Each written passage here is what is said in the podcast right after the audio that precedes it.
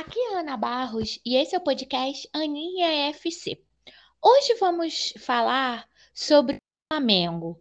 A pauta é: o Flamengo do Dorival decolou? Para falar sobre essa pauta, convidamos o jornalista Vitor Aroca. Olá, Vitor. Oi, Ana. Mais uma vez um prazer estar aqui no seu podcast. Vitor, o prazer é do nosso. E aí, o Flamengo decolou, Vitor?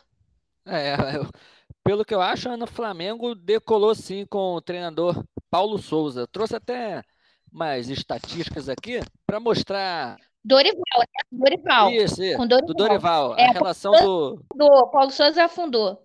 Isso, do Dorival com o Paulo Souza.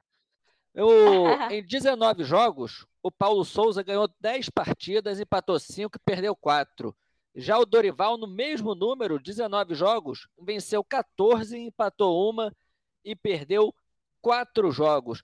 Então, a estatística do Dorival Júnior, o aproveitamento é de mais de 75%, enquanto o português Paulo Souza, que ficou muito preso é, usando o goleiro Hugo Souza, que estava falhando constantemente. Paulo Souza tentou implantar um esquema com três zagueiros, que não deu certo. O time do Flamengo não conseguiu jogar, não entendeu esse esquema de três zagueiros do treinador Paulo Souza. Teve um aproveitamento. Ficou fazendo apenas... muito, rodízio, muito rodízio também. Não tinha um Ficou... padrão de jogo, né? Exatamente. Por exemplo, o Everton Ribeiro virou, virou ala. O Marinho também virou ala. Paulo Souza chegou até a falar que o Marinho só podia jogar em um lado do campo, não podia do outro. E teve apenas 61% de aproveitamento. Então, essa a mudança de goleiro, toda hora mudando goleiro, era Diego Alves, era o Hugo. Aí o goleiro Santos, que foi contratado, acabou se machucando pela primeira vez na carreira, nunca ficou tanto tempo afastado. Foi ficar logo com o Paulo Souza. Acho que isso acabou atrapalhando demais o Flamengo no Campeonato Brasileiro. Dorival Júnior não. Fez o básico, arrumou o time. Exatamente. E, e principalmente no ataque, coisa que o Paulo Souza não fazia o Dorival escala o Flamengo com o Pedro e com o Gabigol lá na frente e mostrou que isso dá muito certo, Ana. Pois é, a minha próxima pergunta você já respondeu um pouquinho na primeira. Mas assim, qual foi o pulo do gato do Dorival? Qual foi a, a peça-chave? O, o que você acha? Eu não digo só na mexida das peças, mas eu falo no ânimo do time, em extrair o melhor desempenho. Qual foi assim a, a melhor estratégia do Dorival para recuperar o Flamengo, assim, a seu ver, assim, de cara? Acho que o meu ver de cara foi botar os jogadores na, nas posições deles, né? Que eles mais gostam, por exemplo. Everton Ribeiro recentemente falou que gosta de jogar no meio de campo. O Dorival chegou e falou: tá bom, tu vai jogar no meio de campo armando as jogadas.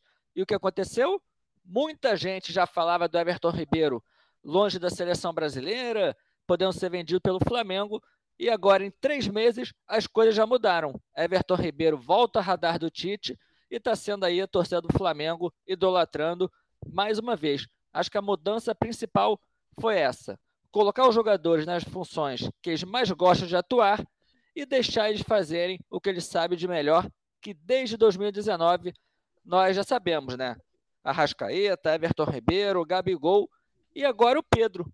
O Pedro que teve chance com o Rogério Ceni, não teve com o Paulo Souza, agora está o Pedro aí mostrando o seu futebol e praticamente, Ana, é, não para a Copa do Mundo, mas nos dois últimos, os dois últimos amistosos contra a Argélia e a Tunísia, tenho total certeza que o Pedro será convocado.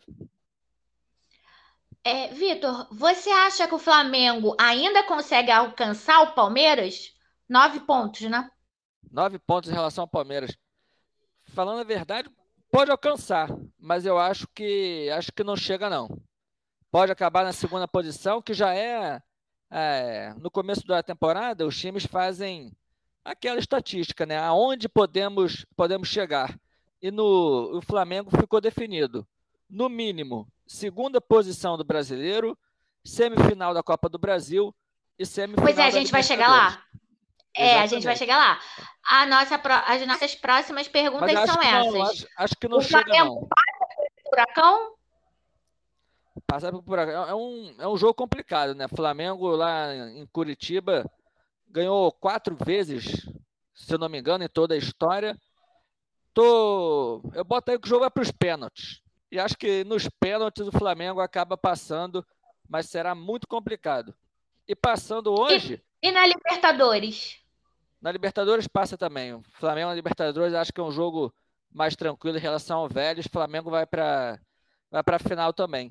E se isso que a gente está falando acontecer, a meta lá de janeiro que a diretoria fez será alcançada.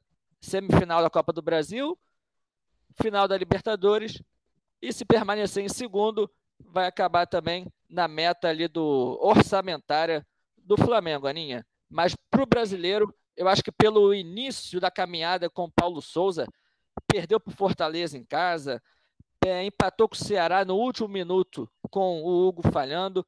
Acho que o Flamengo vai permanecer ali na segunda posição. Dessas competições que o Flamengo disputa, qual, qual delas você acha que ele tem mais chance de vencer? Dessas, brasileiro já acaba descartando. Mas pelo futebol que tem apresentado, eu acho que a, a Libertadores.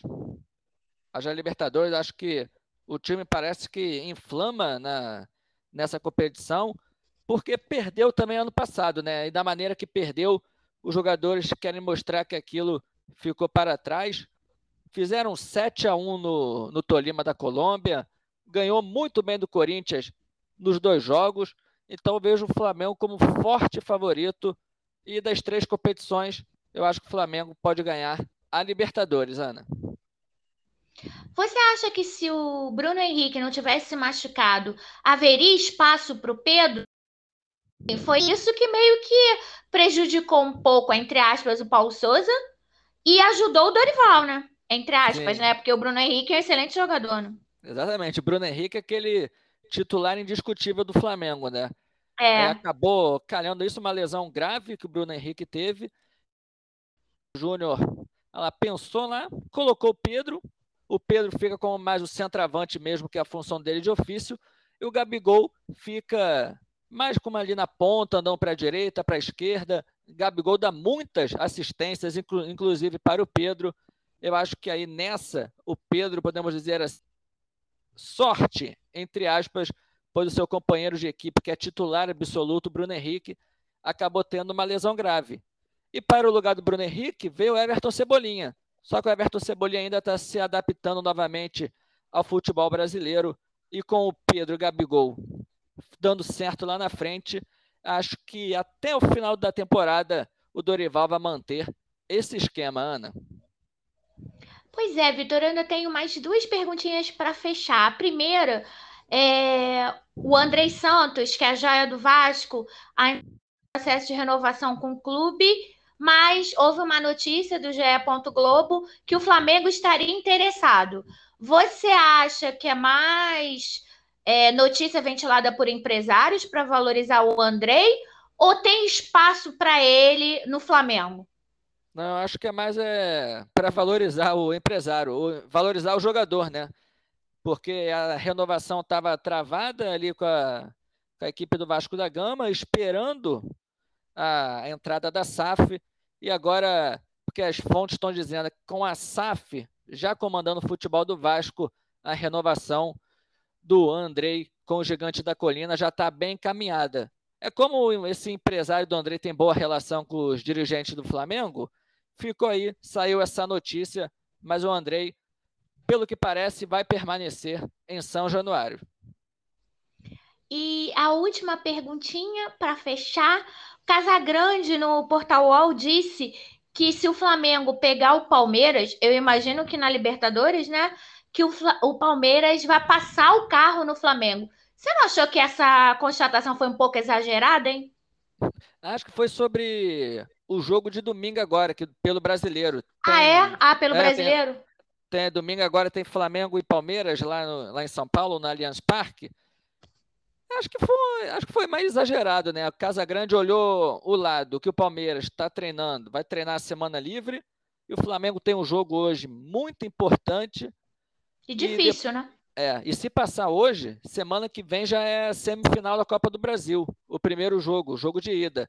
Ah, ou seja, o que Dorival Júnior vai fazer? Vai colocar o time titular ou vai colocar o reserva? Eu acho que ele falou assim, usou o termo errado, né? Que vai atropelar. Se o Flamengo colocar um time reserva, pode o Palmeiras atropelar. Mas acho que não atropela, não, que no histórico recente dos dois confrontos, está sendo jogos bem equilibrados e o Flamengo indo bem. Coisa que não acontecia em São Paulo. O Flamengo, desde 2018, 2019, mudou o seu panorama como visitante. É, por exemplo, contra o Corinthians. O Flamengo era freguês do Corinthians. Aí desde, 2000, desde 2019 para cá, se a gente for olhar, olhar, os números, o Flamengo ultrapassou o Corinthians em números de vitórias. Exatamente. Então, Não, que... e os últimos jogos, é, o Flamengo ganhou os dois jogos com autoridade. 2 a 0 o primeiro jogo, que poderia ter sido demais, perdeu muita chance, e 1 a 0 dando baile no Corinthians. Eu fiquei impressionada. Sim, e, do, e dos 10 jogos que teve, dos últimos, o Flamengo perdeu apenas um, que foi agora no Brasileiro, com um gol contra do Rodinei. Então, o Flamengo é. mudou muito. Acho que não, não vai ter, não vai ter atropelo não. Se tiver atropelo, vai ser uma coisa assim é, especial, do acaso, porque é muito difícil. São dois elencos muito equilibrados, é, parecidos. Não, não vejo um jogo assim com o Palmeiras fazendo 5 a 0 4 a 0 Caso que o Flamengo fez no Atlético Paranaense, né? O time do Atlético Paranaense é diferente. Tem o time titular ali definido, mas o time reserva é muito limitado, muito aquém do que o Filipão tem nas suas mãos, considerando os 11 titulares. Com exceção do Vitor Roque, né? Que tem apenas 17 é, garoto. É, Exatamente. É, mas está aí desapontando aí. tem um futuro brilhante. E ele não vai jogar hoje na Copa do Brasil, pois já jogou pela equipe do Cruzeiro. Eu queria te agradecer mais uma vez, é sempre um prazer te receber. Você é super lúcido, tem conhecimento de causa e eu adoro conversar com você. Até o próximo podcast. É isso, valeu. Obrigado, Aninha. Parabéns e muito sucesso no seu podcast. Estou à disposição. Até. Até.